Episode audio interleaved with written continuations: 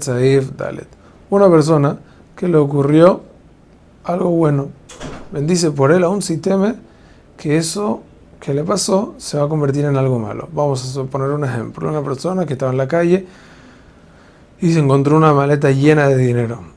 Algo buenísimo, pero por otro lado puede ser de que es una trampa de alguien o pueden después llegar a robarle porque tiene mucho dinero o el gobierno o una mafia o algo así que lo aleno, igualmente bendice, porque bendecimos por lo que pasa en el momento actual.